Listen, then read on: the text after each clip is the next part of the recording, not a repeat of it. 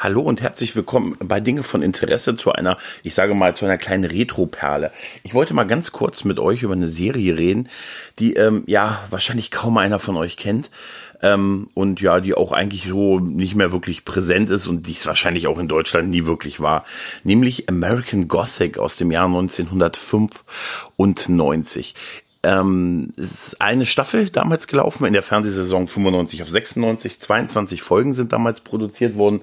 Äh, Produzent war Sean Cassidy, der mal so ein, ich glaube, er war sowas wie, hier würde man sagen, Schlager, Western-Star, Musikstar aus den 70ern äh, oder 80ern. Auf jeden Fall kam er eher so aus dem Bereich Musik und Kinderstar war der wohl irgendwie auch.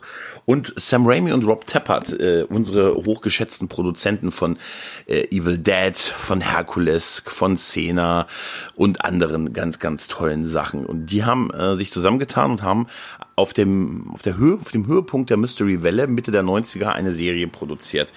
Und das war halt American Gothic, die äh, in Deutschland äh, bei der Ausstrahlung ein Jahr später auf RTL 2 im Spätabendsprogramm, ich meine, es war 96, als es hier ausgestrahlt wurde, oder 96, 97 so in dem Dreh, hatte die Serie noch den Untertitel American Gothic Prinz der Finsternis. So wurde auch die DVD ver äh, beworben. Es gibt halt so ein komplett DVD-Set, das ist im Moment nur noch so gebraucht zu kriegen.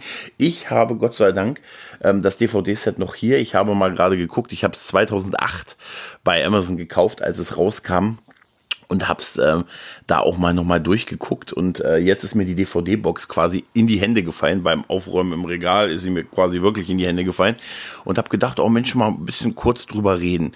Ähm, in dieser Serie geht es um eine Kleinstadt, eine Kleinstadt in äh, Südamerika, ähm, beziehungsweise in halt so Mississippi Delta, so in dem Gebiet halt. Und ähm, ist ähm, und sie heißt Trinity, Dreieinigkeit. Und in dieser Kleinstadt gibt es einen Sheriff, Lucas Buck, und der ist da im Prinzip der Boss, nicht nur der Sheriff, sondern er ist halt so ein bisschen der, der alles da leitet, kommandiert, befehligt im Prinzip. Ähm, und alle tanzen so nach seiner Pfeife. Nicht nur, weil er der Sheriff ist, sondern weil er auch, und das wird in der Serie immer deutlicher klar, ähm, übernatürliche Kräfte besitzt es wird immer so ein bisschen damit gespielt, dass er der Teufel ist. Aber so richtig wird das nicht gesagt. Aber es gibt immer mehr Anzeichen dafür, dass das äh, so ist oder er zumindest, naja, seine, seine Fähigkeiten deuten ein bisschen in diese Richtung hin. Ähm, die Serie hatte etwas ist sehr Stephen King-esque. Also ich habe mal gesagt, es ist so Needful Things die Serie. So ein bisschen ist es so. Es ist irgendwie so ein bisschen das Stephen King-artigste. Man hat auch so das Gefühl, so so eine so eine Main, so eine typische Stephen King Main Kleinstadt ist Trinity halt. Ne? Die haben alle so ein bisschen äh, hinter der eine, eine schöne Fassade nach außen, schöne Häuser, die Flagge vorne dran. Aber wenn du hinter die Oberfläche guckst, da brodelt's und da haben sie alle ihre Geheimnisse und die kann äh, der gute Lucas Buck äh, durchaus ausnutzen, um die Leute quasi dazu zu kriegen, das zu machen, was er möchte, also quasi nach seiner Pfeife zu tanzen. Er hat dann als als Gegenspielerin gibt es einen Kinderarzt ähm, noch in der Stadt, der so ein bisschen gegen ihn aufbegehrt und eine Journalistin, die in die Stadt zurückkehrt, gespielt von Paige Toko, ähm, die halt versucht herauszufinden, ähm, was da früher, wieso, wieso das in der Stadt so abläuft, wie es abläuft und die halt auch so einen historischen Hintergrund zu dieser Stadt hat, weil sie ist da als Kind mal äh, als Kind aufgewachsen. Habe ich schon erwähnt, dass Gary Cole Lucas Buck spielt. Gary Cole ist ähm, hat, hat zwei Jahre später es noch versucht bei Babylon 5 äh, in, in, in, der leider nicht geklappten Serie Crusade mit einer Hauptrolle äh, ist ein längeres Serienarrangement zu bekommen, hat es leider nicht gereicht für. Das waren dann am Ende noch weniger ähm, Folgen, aber er ist einfach einfach ein geborener Hauptdarsteller auch. Ne? Also man sieht ihm das förmlich an. Also es ist eigentlich ein bisschen schade, dass er es nie so wirklich richtig lange in der Hauptrolle gehabt hat in der Serie. Also ich weiß, es gibt noch die, wer sich noch an ganz früh erinnert, der Nachtfalke. ZDF-Zeiten, da war er über etliche Jahre äh, der Hauptdarsteller. Aber so eine richtig große Serie, die man heute noch kennt und feiert, die ist ihm leider so ein bisschen vergönnt geblieben, nicht vergönnt geblieben. Ja, wie gesagt, die Serie ähm, und dieser Kleinstadt-Charme und dieser, dieser latente Horror, der so ein bisschen unter der Oberfläche brudelt, das hat einfach wirklich, wirklich Charme. Und wir erleben auch gerade bei, bei so Sam Raimi und Robert Tappert-Fans, die können sich über Gast, einen Gastauftritt von Bruce Campbell beispielsweise freuen oder auch eine Folge, die in einer Hütte im Wald spielt, die verdächtig an eine Hütte aus einem, aus einer, im Wald aus einer Filmreihe erinnert. Könnte sie gewesen sein. ja, auf jeden Fall ähm, hat die Serie, ich fand die Serie damals sehr toll, als ich sie um 22 Uhr noch was damals im RTL Nachtprogramm gesehen habe. RTL 2 Nachtprogramm, genau. Da kam sie einmal die Woche, ich glaube Mittwochs war das immer. Da lief die Serie und ich war von Anfang an ziemlich begeistert, weil die Serie hatte etwas, was ähm, zu der Zeit sehr ungewöhnlich war, nämlich einen negativen Hauptdarsteller. Also im Prinzip der Böse ist der Hauptdarsteller. Das war zu der Zeit ein, naja, vielleicht jetzt nicht unbedingt ein Novum, aber zumindest gab es das wenig bis gar nicht. Und wenn dann ist, hat es immer nicht funktioniert, leider auch wie bei American Gothic. Ähm, wer sich noch erinnert an Jim Prophet, das war auch aus dem Jahr, das war auch so ein Versuch, mal so, so einen Bösen als Hauptdarsteller zu haben und äh, hat auch nicht funktioniert. Das waren noch weniger Folgen, aber American Gothic hat halt hervorgebrochen, dass er irgendwie ja den Leuten, er hat den Leuten immer ja eine Wahl gelassen und ich fand immer diese Psychospielchen, die er macht, immer sehr gut. Also er hat nicht nur auf jetzt so Telekinese und, und irgendwelche Zaubertricks quasi gesetzt, er hatte zwar Fähigkeiten, die in diese Richtung gehen, aber er hat im Prinzip um die Leute äh, so ein bisschen an ihrer an ihren, an ihren dunklen Geheimnissen gepackt und, und dementsprechend gesteuert. Und das hatte was, kombiniert mit diesem, diesem unglaublich tollen Charme von so einer Kleinstadt irgendwo in Südamerika ist übrigens falsch, also in, im Süden von Amerika halt. Das ist, wie gesagt, so Main-mäßig wirkt das Ganze. Das ist, ähm, das, das hat was, das hat einfach Style und, und Atmo und, und äh, Lucas Buck hat immer so eine, so eine, so eine latente Überlegenheit allen gegenüber gehabt. Und das fand ich wirklich toll. Das, damals habe ich mir gedacht, wow, wie geil, mal so ein Bösewicht als Hauptdarsteller. Heutzutage überhaupt kein Problem. Auch zehn Jahre später wäre das kein Problem gewesen. Aber Mitte der 90er Jahre war man da wahrscheinlich seiner Zeit noch um einiges äh, voraus. Es gab noch einige Schauspieler, die da mitgespielt haben, die man kannte. Brenda Brake ähm, hat da eine größere Rolle gespielt gespielt von einer ähm, äh, Kleinstadtlehrerin, die ähm, halt äh, mit Lucas Buck immer so ein bisschen so eine On-Off-Beziehung geführt hat. Sie kennt man noch aus Hot Shots 2 legendär. Und äh, der kleine, äh, jetzt müssen wir nicht aufpassen, Lucas Black hat äh, hat äh, einen kleinen Jungen in der Stadt gespielt, der dann äh, als der als sich als der Sohn äh, einer unheiligen Allianz quasi äh, herausstellt. Lucas Black ist äh, mittlerweile ja relativ bekannt. Er hat bei ähm, NCI, NC, ich weiß es mal nicht, NCIS äh, New Orleans jetzt jahrelang mitgespielt, hat bei äh, Fast and Furious 3 die Hauptrolle gehabt und so. Oder im Akte X Kinofilm war er auch dabei. Da sah er auch noch so aus wie in American Gothic. Ja, ähm, die Serie hat leider ein offenes Ende. Ähm, ach ja, da habe ich noch, es gibt noch ein, äh, die, die Schwester von der Figur von, von Lucas Buck, die ist, ähm, da habe ich den Namen jetzt vergessen. Ich mache das hier gerade Freestyle, weil ich äh, ähm, gerade ein bisschen unterwegs bin. Ähm, sie, ist, sie, sie ist ermordet worden, also die Schwester von Lucas Blacks Figur ist zu Beginn der Serie ermordet worden und taucht dann quasi als Geist in dieser Serie immer wieder auf und beschützt ihren kleinen Bruder. Und das führt auch zu allerlei Konf äh, Kon äh, Konfrontationen mit dem guten äh, Lucas. Die Serie hat damals sehr große Probleme im Hintergrund bei der Produktion gehabt und zwar ein bisschen, weil der Sender was anderes wollte. Der Sender wollte eigentlich, macht mir was wie Akte X. Akte X Mystery, das war total angesagt, Akte X Outer Limits, macht mir sowas und äh, was er bekommen hat, war eine ja, eine sehr Stephen King-eske Horrorserie, die aber auch auf subtilen Horror gesetzt hat. Mit im Prinzip ja auch einer fortlaufenden Handlung. Und das war halt nicht das, so was sie wollten, was dazu führte, dass äh, es äh, im Hintergrund immer wieder Probleme gab mit den Ausstrahlungen. Man hat irgendwie, der Sender soll ähm, da einfach sich ein bisschen doof auch verhalten haben, hat dann so die Ausstrahlung unterbrochen, hat den Sendeplatz geändert, hat alte Folgen statt neue Folgen ausgestrahlt und hat sich dann irgendwann sehr in die Produktion auch eingemischt, so dass man beispielsweise den Cast verändert hat. Man hat, äh, man hat den, den, ähm, den Arzt quasi, den er als Gegner hatte, hat man rausgenommen, weil der zugegebenermaßen auch deutlich, also er hatte halt keinen wirklichen Gegner in der Serie. Das war so ein bisschen auch das Problem, was ich ein bisschen verstehe, so storytechnisch, hat dann quasi einen, einen identischen anderen Arzt geholt, der ähm, diesen Part übernimmt und äh, deutlich aktiver war als Gegner. Aber das war dann so in den letzten Folgen halt auch nicht mehr so das hat da auch nicht mehr so viel gerettet. Ich fand die Serie wirklich großartig. Oh, diese ganzen 22 Folgen, die fand ich wirklich toll. Es war Spaß, es hat unterhalten, es hatte, ich wollte immer wissen, wie es wirklich weitergeht und dieser, dieser, dieser Kleinstadt-Horror war toll. Aber er hatte natürlich wirklich, das ist mir in dem, im Rewatch aufgefallen, er hatte natürlich wirklich keinen echten Antagonisten.